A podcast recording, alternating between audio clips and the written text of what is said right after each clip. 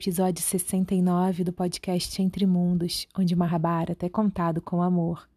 No episódio de hoje, temos um encontro marcado no salão de danças do Reino de Virata.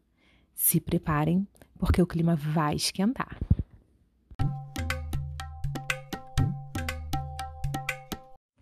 Nunca antes um dia tinha demorado tanto para terminar. De um lado, Kitchaka se arrumando, se perfumando, se embelezando para o grande momento. Do outro, Bima se concentrando, se controlando e esperando a hora certa para agir. E de outro, Draupadi, que também estava muito nervosa, até porque de manhã ela se ofereceu a Kitika de uma forma que ela precisou de muito banho e de muita oração para se sentir um pouco mais limpa. Porém, quando o dia chegou ao fim, depois que o sol se pôs e a lua nasceu, Bima imediatamente se dirigiu todo com uma, com uma capa se cobrindo para o salão de dança.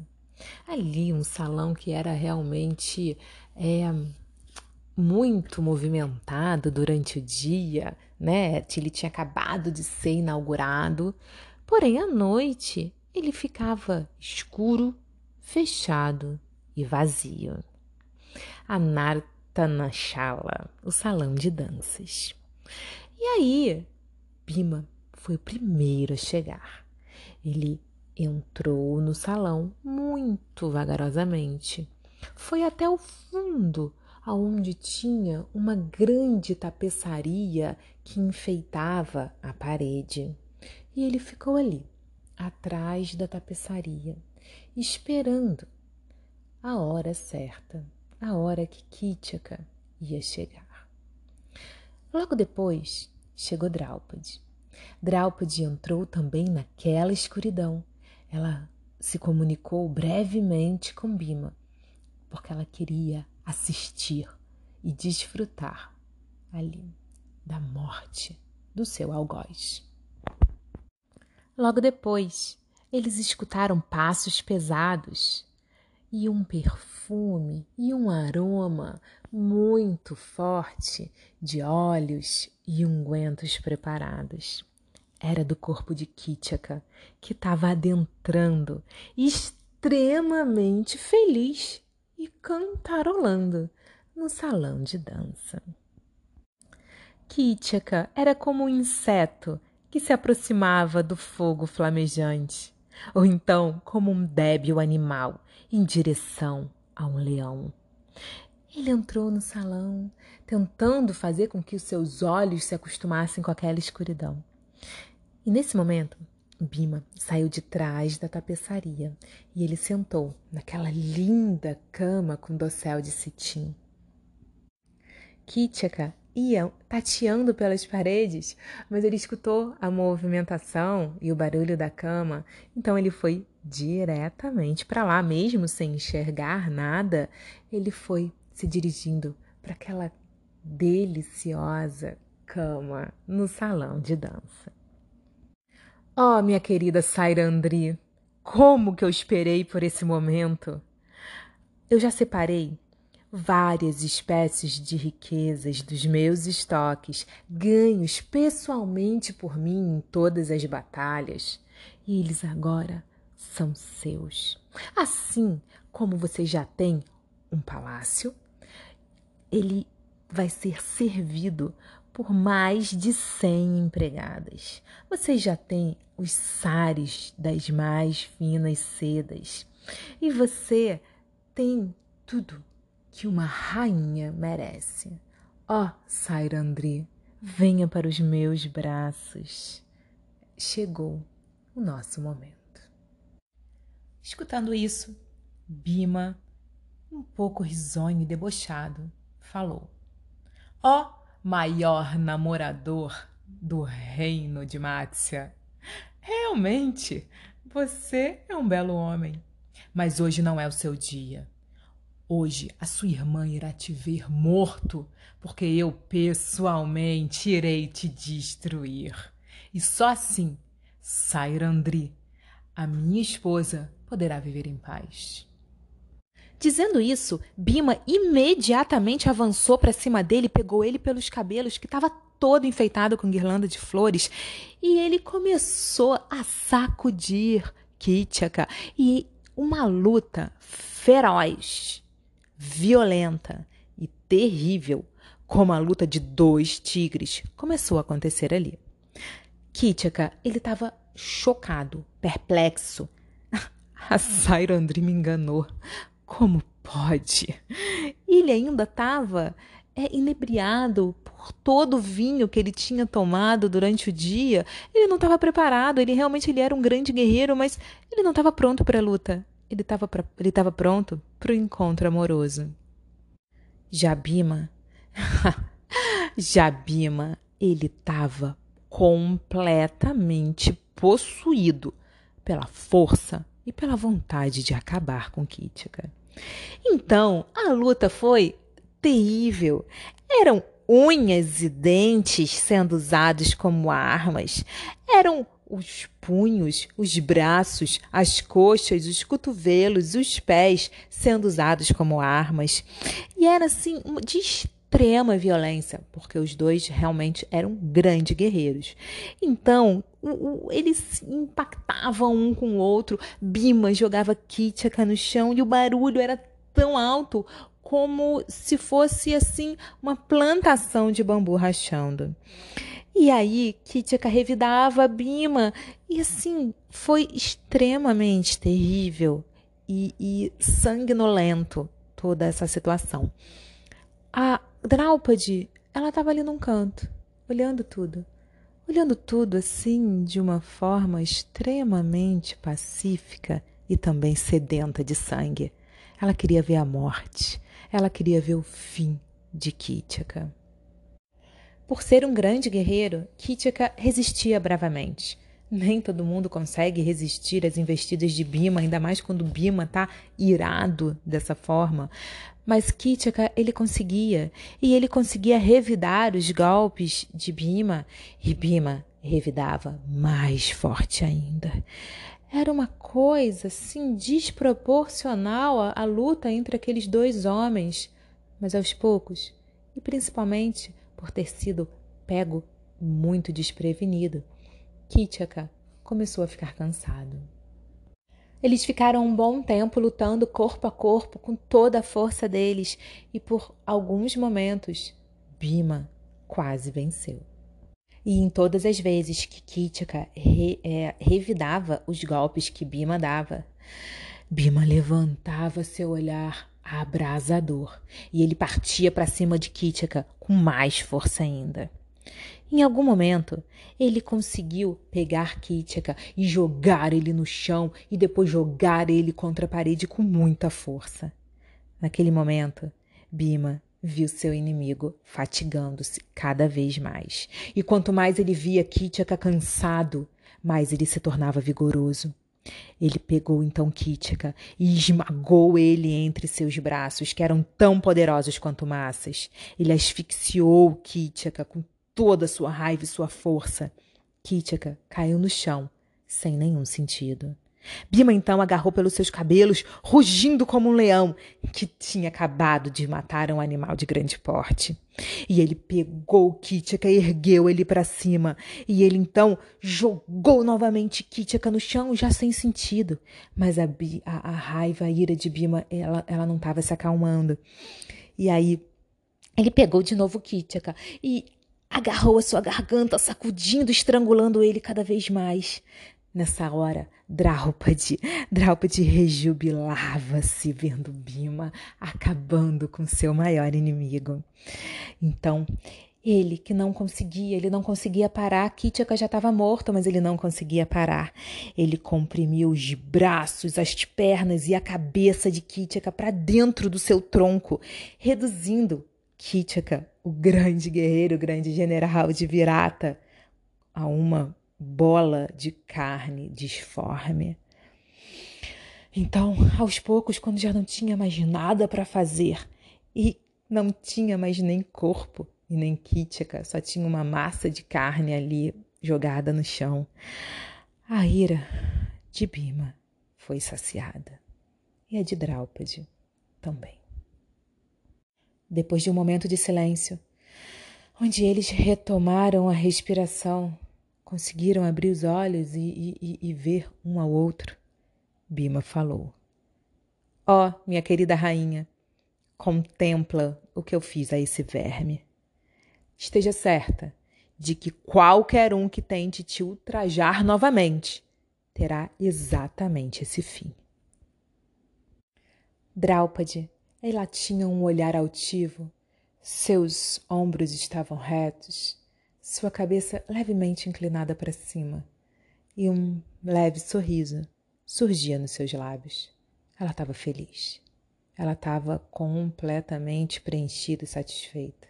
Ela estava se sentindo segura e amada e protegida e vingada. Era isso que ela queria. Bima então imediatamente virou as costas e ele se dirigiu ao seu quarto antes que qualquer um visse. E Draupadi fez o mesmo. Ela retornou ao palácio da rainha, onde ela tinha seus aposentos. E no meio do caminho, ela encontrou alguns alguns guardas, né? E ela simplesmente falou: Ó oh, guardas, vão até o salão de dança. Lá encontrarão um homem que deseja a esposa alheia. Ele foi morto pelos meus esposos Gandharva. E agora ele é um mero pedaço de carne e sangue. Draupadi estava transbordando de satisfação. Ela não conseguia se controlar. Então, os guardas correram para o salão e eles viram os restos mortais de Kitchaka. Imediatamente, eles chamaram os irmãos de Kitchaka. Kitchaka, ele tinha, assim como Duryodhana, ele tinha cem irmãos.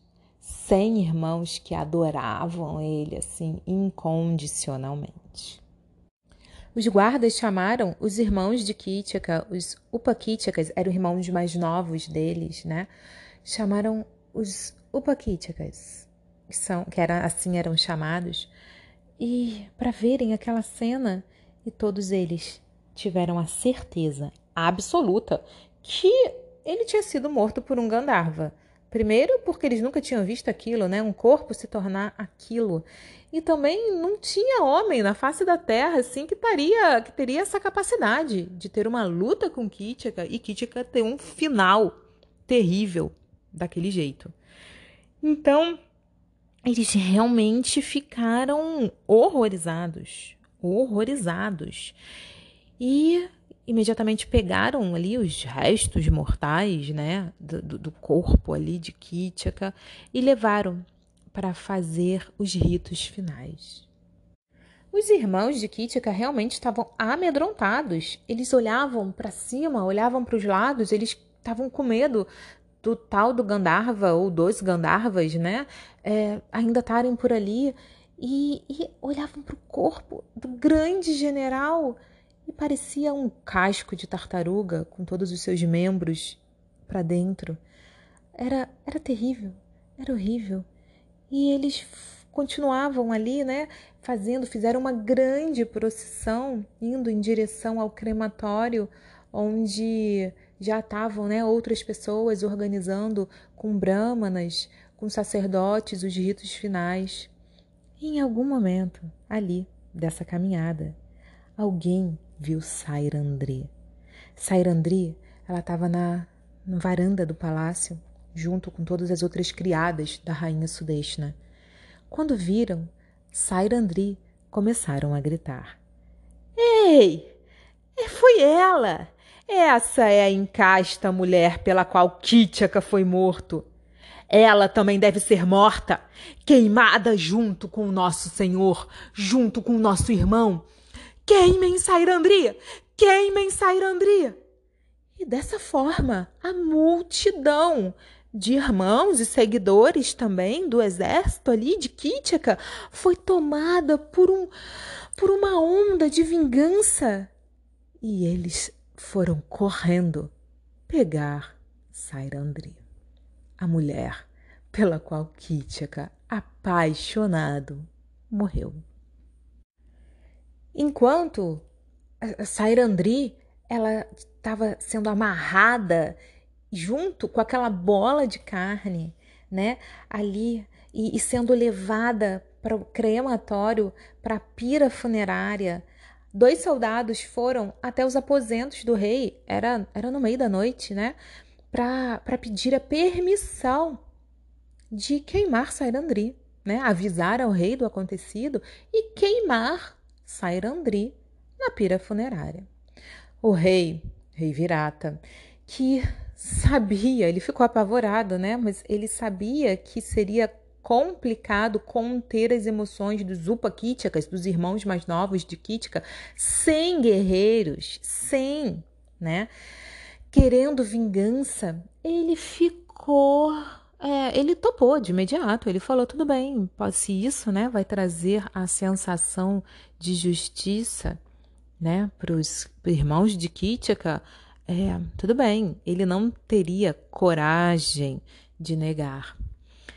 E aí, é por uma questão de diplomacia. Então, ele entregou Sairandri para os Upakíticas realizarem essa vingança. E então, Draupadi, enquanto isso, ela gritava horrorizada enquanto ela era carregada à força e amarrada para o crematório. Draupadi gritava que Jaya, Jayanta, Vijaya, Jayatsena, Jayabala ouçam a minha voz. Resgatai-me, resgatai-me. Eram os nomes que eles tinham combinado antes de entrar no reino, né? Para em caso de emergência eles usarem esses nomes e ela estava usando na hora.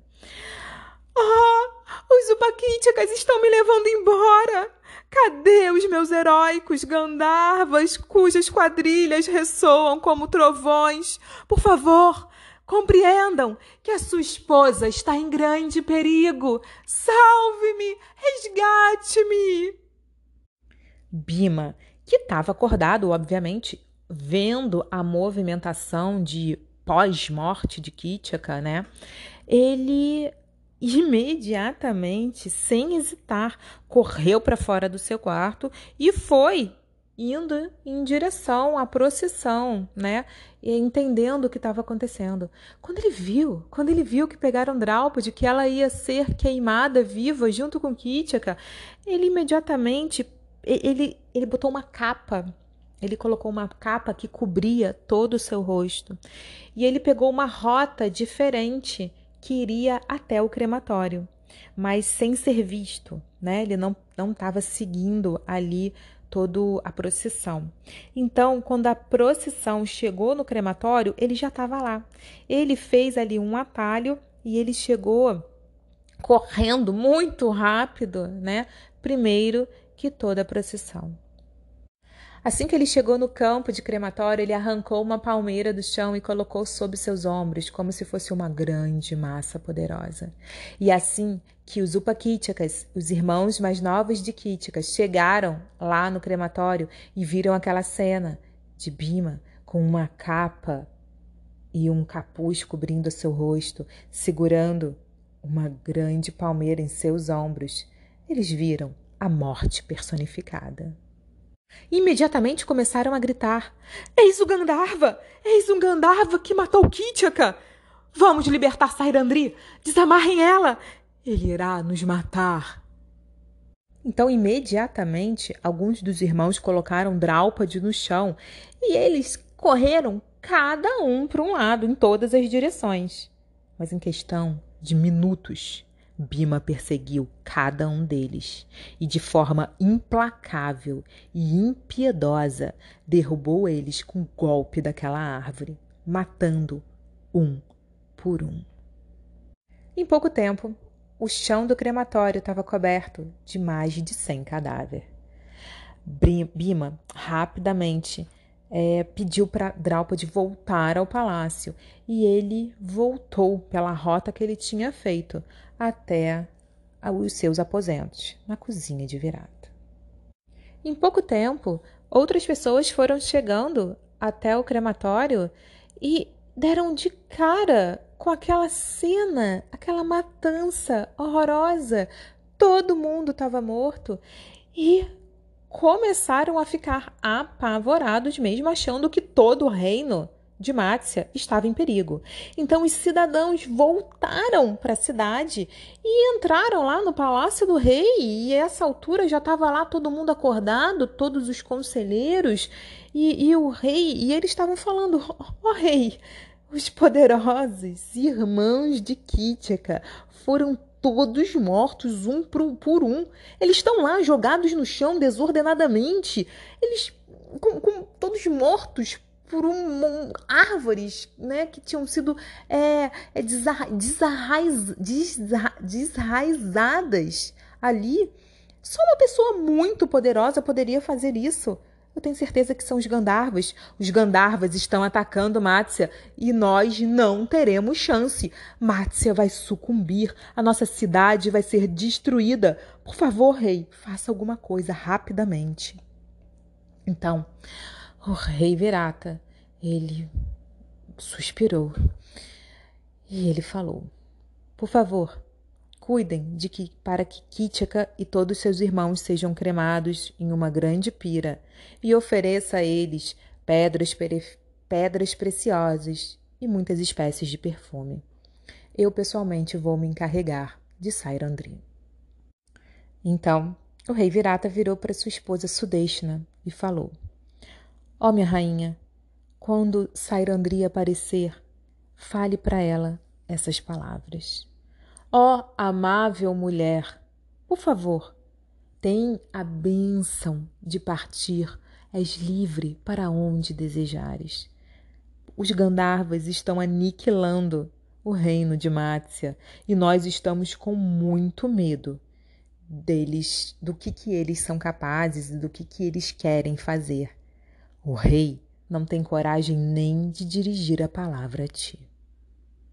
Quando Draupadi, caminhando, entrou novamente na cidade, todo mundo correu, cada um para uma direção. Eram como se fossem enviados correndo ao verem um tigre. Então, outras pessoas fechavam os olhos e outras fechavam portas e janelas da casa. Mas Draupadi caminhou passo a passo até o palácio. Ela se banhou, ela se perfumou e a rainha pessoalmente foi buscar por ela e transmitir a Draupadi a mensagem do rei Virata. Sairandri escutou pacientemente todas as palavras que Sudeshna disse e ela falou: Ó oh, rainha, eu peço a vossa majestade que me autorize a permanecer aqui por mais duas ou três semanas. Os Gandharvas ficarão muito agradecidos com a Vossa Majestade se você fizer esse favor. Finalizado esses dias, eles irão me levar embora, e pode ter certeza que nada de mal acontecerá ao reino de Mátia. A rainha imediatamente consentiu o pedido de Draupadi e liberou, dispensou Draupadi de todas as obrigações servis que ela tinha. E então, após dizer isso, ela voltou ao seu palácio e Draupadi ficou ali, em paz, esperando os dias do exílio terminarem, para que seus queridos maridos né, pudessem pegá-la e levá-la para o lugar aonde ela merecia estar, o trono de Indraprasta.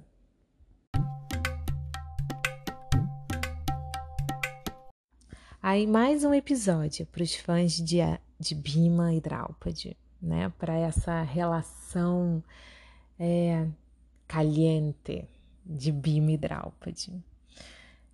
É interessante nessa, nessa passagem o que existem muitos é, artigos e estudos e relações deles é, de Draupadi se manifestar ali, manifestar a sua uma personalidade da deusa Kali. Para quem não conhece, Kali é aquela deusa que amedronta, né? Tem muitos braços, é, tem a língua de fora, os olhos arregalados. Ela carrega uma cabeça na mão, muitas armas, em cada braço uma arma. E ela foi uma grande guerreira. Ela nasceu para acabar com um grande demônio que nenhum semideus conseguia. Nenhum semideus conseguia acabar com. Mar... Ai, como é que é o nome dele? É. Marissa. Mar... Mariassura. Mariassura. Algo assim. E ele. Nenhum semideus. Então, assim, 100 anos divinos de guerra e ninguém conseguia acabar com ele. E aí, numa grande meditação, Brahma, Shiva e Vishnu manifestaram Durga, né? Durga é, em cima de um leão. Então, os deuses presentearam ela, né? Com cada um deu um presente para Durga, para Durga continuar a luta com, com esse demônio. Era um demônio muito poderoso, tinha muitos poderes místicos, assim, uma força incomensurável. E em algum momento da luta com, com Durga, ela manifestou da sua testa, a ira de Durga, né? Manifestou da sua testa Kali. E aí foi, né? Foi o fim de tudo e quase o fim do universo, né? Assim, com a ira de Kali. Pra, e ela conseguiu realmente matar, matar o demônio é uma história purânica, né? Dos deuses e demônios. Então, Draupadi, nesse momento, e é dito, não é dito no Mahabharata, tá? Mas tem alguns Puranas que analisa, né? É, assim, personalidades que trazem mais informações, como o Skanda Purana, que ele diz que Draupadi ele é, ela é uma manifestação de Kali, sim. Vyasa não fala no Mahabharata, não. Mas pesquisando a gente encontra, tá? E aí, até porque assim, Draupadi, ela nasceu da ira do seu pai, né? Foi a intenção dela para destruir, a intenção do nascimento de Draupadi foi ela destruir os Kuros, foi ela destruir, é, ela destruir Drona, Drona e todo todo Hastinapura que acolheu Drona. Então, assim, é, ela e o filho, né? Então ela ela teve essa intenção no nascimento. É dito que Draupadi nasceu uma mocinha, ela não teve a doçura da infância.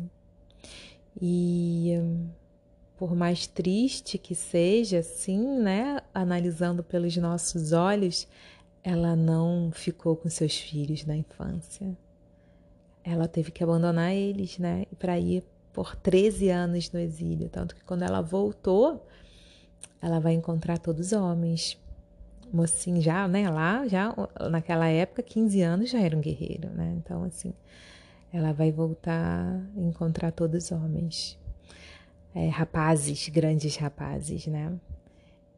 Então, ela também não teve essa doçura de cuidar dos seus, dos seus filhos na infância. Mas é a história de Draupadi. E ali, nesse momento, a beleza desse momento, né? Se conseguirmos enxergar, se nos permitirmos enxergar a beleza desse momento, é a beleza da, dessa energia de Kali, da destruição, da destruição do mal, da destruição do que o mal propaga, do que o mal é, propaga dentro de nós, né? Acho que essa é a maior preocupação. O que o mal está propagando dentro de nós, marcando em nós. Antes da gente querer salvar o mundo, a gente tem que salvar nossa própria alma, né? É, cuidar das máculas da nossa própria alma.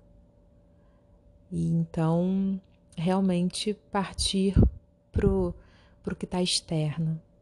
E Draupadi ali estava fazendo isso. Kitchaka, ele, ele representa ali o mal de Draupadi, né? O que maculava ela. Então, analisando por esse prisma de movimentos internos, emocionais, psicológicos, Draupadi estava acabando com seu próprio mal.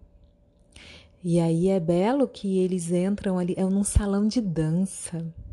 E como que Shiva, vamos, vamos, vamos fazendo as relações, né? E como que Shiva, de acordo com todas as histórias, né, védicas, como que ele faz? Shiva é o responsável pela destruição do universo na hora certa, né?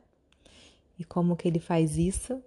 Dançando. É a dança da destruição. Tem, a, a, tem várias formas de Shiva, né? Que a gente pode adorar, que a gente pode ver as murtes. Então tem ele sentado meditando. Ou tem ele Shiva Parvati, Shiva Shakti, Shiva, Parvati, Ganesha e Kartikeya, seus filhos, a família, né? E tem Shiva Nataraj, que é o Shiva dan dançarino.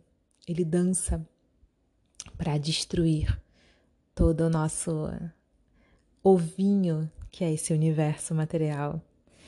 Então é, é ao som do seu tambor e no ritmo da sua dança. E toda essa é, manifestação destrutiva foi no salão de dança de lá do palácio, né? Então eles escolheram é, não sem querer, porque nada nesse mundo é coincidência, mas eles escolheram o salão de dança para fazer toda essa essa destruição. Então, é, Shiva, é, Shiva não, Draupadi se manifesta tá ali com, com muito gosto, assim, vendo toda essa esse trabalho da, da destruição do pecado, do pecado não no no sentido judaico-cristão, é até ruim usar essa palavra assim, né? Mas tentando fazer uma conexão assim com a nossa cultura ocidental também, mas é, é, é outra é uma, uma pegada um pouco diferente, mas o pecado é o que vai de encontro ao Dharma, as virtudes, né? As leis virtuosas, as leis silenciosas, mas que todos nós sabemos e sentimos o que é o certo e o que é o errado. Então, essas leis silenciosas do Dharma que repousam numa caverna escura e sutil dentro de cada coração. Essas leis elas ditam, né, o que dentro de cada coração é o caminho certo a tomar. Então, assim, Draupadi estava sendo extremamente agredida, extrema, e ela estava segurando, segurando essa ira, segurando por muito tempo. Então, os dois ali realmente foram ah, não tinha Yudhishthira para segurar, não tinha Arjuna para ponderar, não tinha os gêmeos observando. Então eles realmente é, foram, ai, a loucura, foram a forra, né? Não é assim que fala, foram a, né? Então foi incrível ali para ele, foi o momento deles, né? Total. Então, é, Nartana Shala é o episódio, é como se chama em sânscrito o capítulo, esse capítulo do, da morte de Kitika no salão de dança. E assim, não bastou, ele não conseguia, não bastou matar a Kitika, né? Ela queria que ela, ela queria assim é, que ele se tornasse um exemplo, um exemplo. Então, nada como o que Bima fez, que assim. E aí, o caso de Bima já é outro. Porque, ao mesmo tempo que ela silenciosamente não aceitaria apenas uma morte, ela não queria só a morte, ela queria que ele fosse um exemplo. Né? Olha o que aconteceu com Kitika, então cuidado. E Bima quando abre a torneirinha ali da ira, quando ele deixou, ele não abriu uma torneirinha, veio uma enxurrada, tudo que estava guardado nele também, e ele não conseguia parar. Esse é um problema da ira, né? Esse é um problema é, real da, da, da ira. A pessoa não consegue parar. A pessoa, quando a ira toma conta, a ira é como um ser que possui a inteligência, a mente. Então, quando toma conta, ela não consegue parar. Então, assim, mesmo com Kitchaka morto, Bima não parava até fazer dele ali um, uma, uma bola, uma, uma, massa disforme de carne, uma coisa que horrorosa que ninguém nunca viu antes ali. E e é isso, né? É dito, é, Vyasa, ele diz nessa parte, né? Ele cita o Manu Smriti, que é um manual do, do, do, do Dharma, né? Desse mundo, que ele fala assim: é, onde as mulheres são respeitadas, lá os deuses são felizes. Todos os púdias aos deuses são fúteis onde as mulheres não são respeitadas. Ou seja, é, é como aquelas mensagenzinhas que a gente recebe no WhatsApp, né? Aquelas correntinhas. Não adianta você meditar. Ontem mesmo eu recebi uma. Não adianta você meditar e não ajudar e não separar o lixo para o carroceiro. Não adianta do, do, do, do, reciclável, não adianta você. Então, assim, realmente, assim, não adianta você adorar os deuses, né? Eu lembrei dessa parte, queria lembrar de outras, mas não lembrei. Não adianta você lembrar, adorar os deuses, fazer púdias todos os dias e não respeitar. Aqui ele está falando, essa é uma parte onde ele, onde o Manu Smith ele fala das mulheres, né? Então ele está falando das mulheres, mas é todos os seres vivos, todos os seres vivos, sabe? Então, assim, tem outra aqui, olha. Se uma mulher chora de angústia, a família responsável por seu sofrimento é destruída. Se uma mulher em uma casa é feliz, toda a família é feliz e próspera. Porque a mulher é considerada uma potência, né? Shakti. Shakti é uma potência. Shakti, né? Shiva Shakti. Purusha e Prakriti. Prakriti é é Purusha Prakriti, o, o, o Deus e o adorador, o objetivo e o caminho, né? É, então, assim, a energia feminina, ela é uma energia criadora. Então, se a, se a energia criadora está suprida, está alimentada, tudo à sua volta é próspero. Então, na teoria, assim, na prática, é algo assim. E, e a energia feminina, ela é Shakti, então, assim, Shakti, ela é o, o, o poder, a força divina, a energia, né? A energia que, assim, tá com por... É, pode não ter Shakti, ou pode estar, tá, assim, dotado de Shakti o local. E isso tem a ver com é, o, o, o, respeito é, ao feminino a potência né, feminina, como yin yang, é o equilíbrio ali. É, o yin yang, yin yang é prakriti e purusha. Então, assim, tem todas as culturas ancestrais, tem. E assim, não é elevar um em prol do outro. Não, é o equilíbrio. Né? É uma, é, não existe um sem o outro, não existe aumentar um e diminuir o outro. Tem que caminhar ali, juntinho, um de mão dada, né? Um tá mais para frente e o outro tá para trás. Então, assim, tanto a energia feminina quanto a energia masculina e tudo que elas representam é, tem que estar tá em completa é, situação de, de união.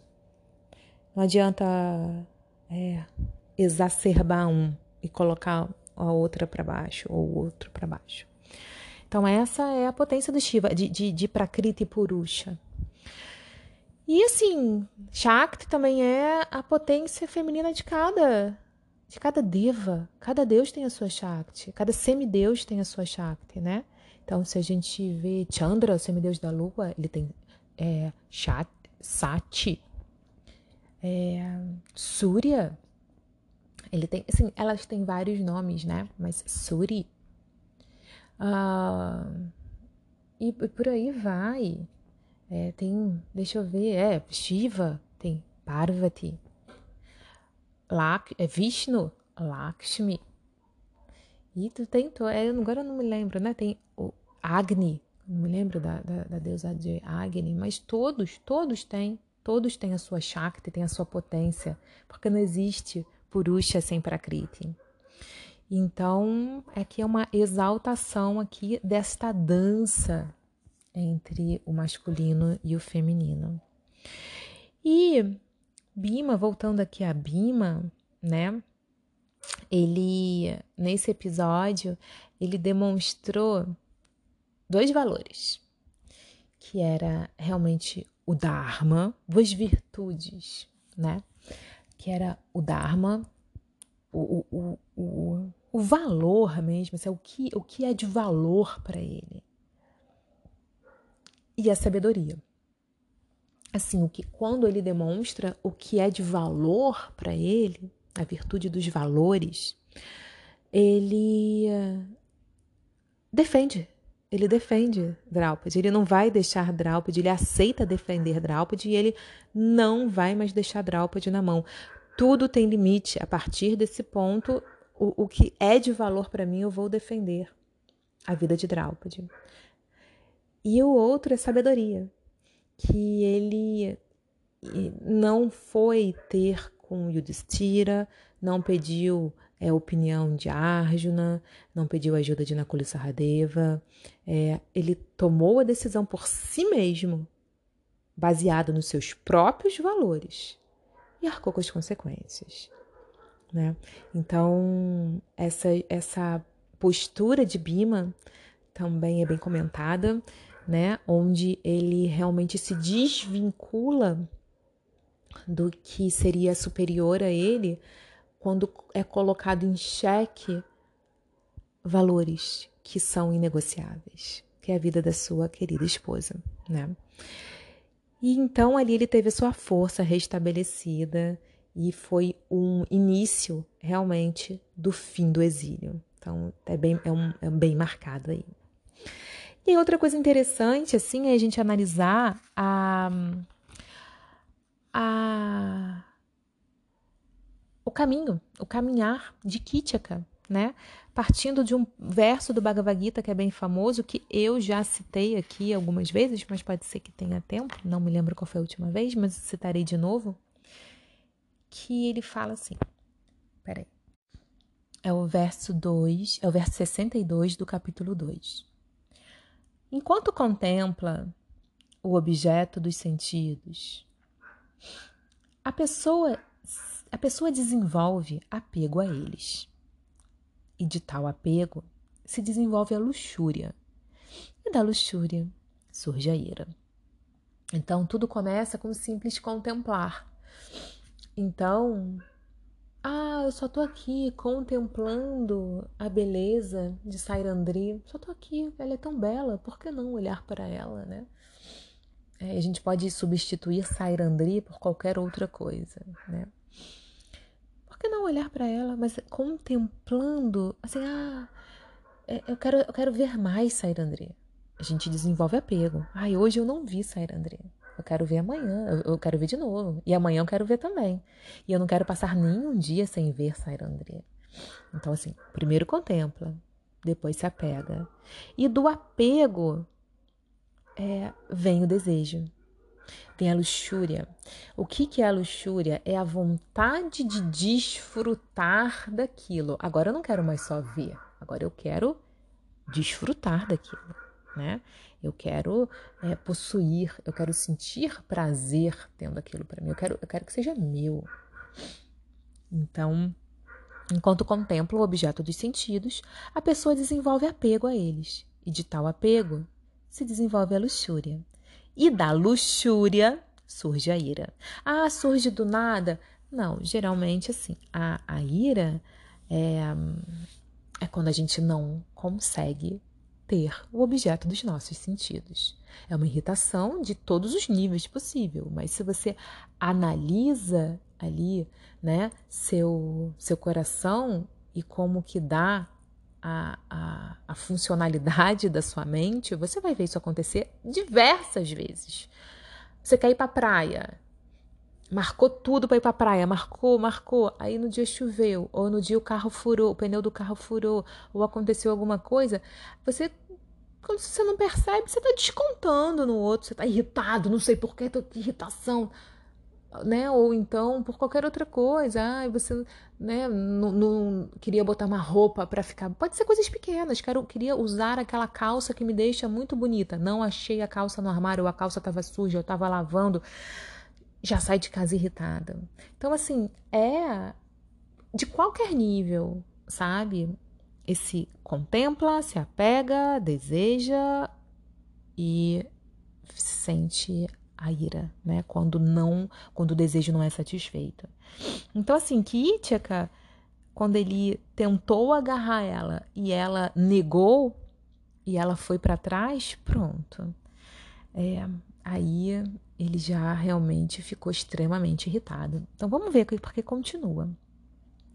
Da ira surge a completa ilusão, e da ilusão a confusão da memória, né? a falta de julgamento. Quando a memória está confusa, perde-se a inteligência.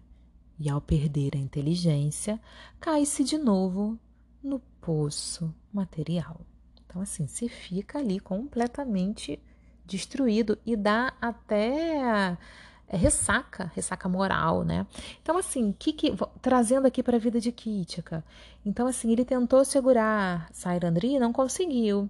Tentou agarrar, passar a mão nela, desfrutar dela, ela empurrou ele e saiu correndo, com medo. E aí aquele homem, aquele general, né, que tinha milhares de mulheres, todo mundo achava ele lindo. Ele ficou tomado pela raiva. E aí é o que? Falta de julgamento. Então, olha, é, saiu é, perseguindo ela total, né? Então, assim, na verdade, antes da falta de julgamento é a ilusão. Então, assim, ele ficou completamente confuso, perplexo, saiu em perseguição a ela. Vê se esse homem precisava perseguir ela? Não precisava. E aí sim, naquele momento, é, ela, ele consegue pegar ela e pá, chuta ela e ela cai no chão, né? E aí assim, é, quando ele estava completamente, completamente é, dominado ali por todo esse, por todo esse processo, né? De contempla, se apega, tem a raiva, é, é falta de julgamento, perplexidade, ilusão. Ele recebe o convite de sair André. Recebe o convite dela. E ele não tem nem a capacidade, ó, oh, eu te desejo, vamos de noite lá. Ela já tinha ali mostrado a ele que ela não queria nada com ele, já tinha falado dos maridos Gandharvas que ia matar ele. Ele chuta ela, ele machuca ela, humilha ela e depois ela faz o convite. Vamos lá, eu te encontro no salão de dança. E ele aceita. O intelecto foi completamente é, destruído ali, perdeu a inteligência, né? Foi destituído de inteligência porque ele aceitou. Como assim? Ele não refletiu que ele estava correndo perigo, que ela tava, poderia estar tá se vingando? Ele estava totalmente dominado ali por todo esse processo. E aí, o que, que aconteceu a ele? A ruína, a morte. Caiu ali no fundo do poço da existência material da pior forma possível, né? Então, assim, a, a, toda essa trajetória de Kitchaka, ela é um passo a passo aí desse verso do Bhagavad São dois versos do Bhagavad Gita, para quem tem, quem gostaria de ler, pesquisar. Bhagavad Gita, capítulo 2, o verso 62 e 63. Tá bom? Então, por aqui terminamos hoje e semana que vem nós teremos aí, a gente vai até Rastinápora para ver o que que tá acontecendo lá. Espero vocês.